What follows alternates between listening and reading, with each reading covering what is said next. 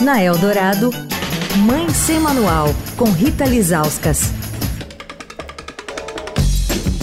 Oi, gente, Mãe Sem Manual encerrando a semana que falamos sobre a asma. Segundo a OMS, essa é uma doença que afeta mais de 339 milhões de crianças, adolescentes, adultos e idosos em todo o mundo.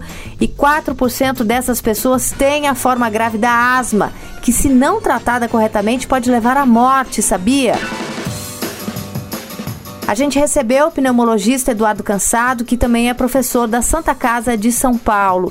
Doutor, asma tem cura ou é uma doença com a qual a criança vai ter de tratar, vai ter de lidar durante toda a vida? A gente nunca fala que a, a, a, é a vida toda, porque a vida toda, felizmente, é muito longa, né? Então, a gente sempre diz que sim, tem tratamento. Em geral, a gente fala que asma não cura, mas tem tratamento e tem controle.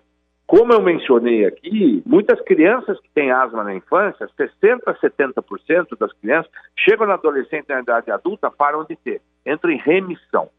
A gente não fala que curou, a gente fala que entrou em remissão. Por quê? Porque parte desses indivíduos vão voltar a ter sintoma na idade adulta.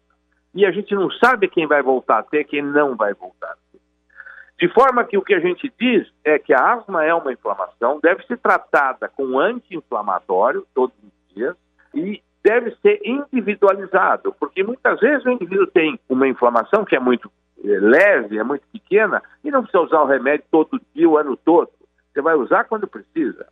Mas nos indivíduos que têm sintoma mais frequente, mais recorrente, que têm perda de função pulmonar, esses indivíduos têm que usar um anti-inflamatório todo dia. Então, hoje, a gente entende, naquelas pessoas que têm asma é, com sintomas mais persistentes, que a asma é que nem pressão alta, que nem diabetes. É uma doença crônica que deve ser tratada todos os dias para prevenir crise, para prevenir exacerbação, para prevenir idas ao pronto-socorro e para prevenir perda de capacidade pulmonar, porque isso acontece.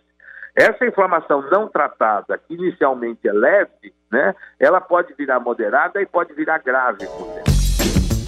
Quer falar com a coluna? Escreve para mãe sem manual, arroba estadão.com. Rita Lisauskas para Rádio Dourado, a rádio dos melhores ouvintes. Você ouviu Mãe Sem Manual, com Rita Lisauskas.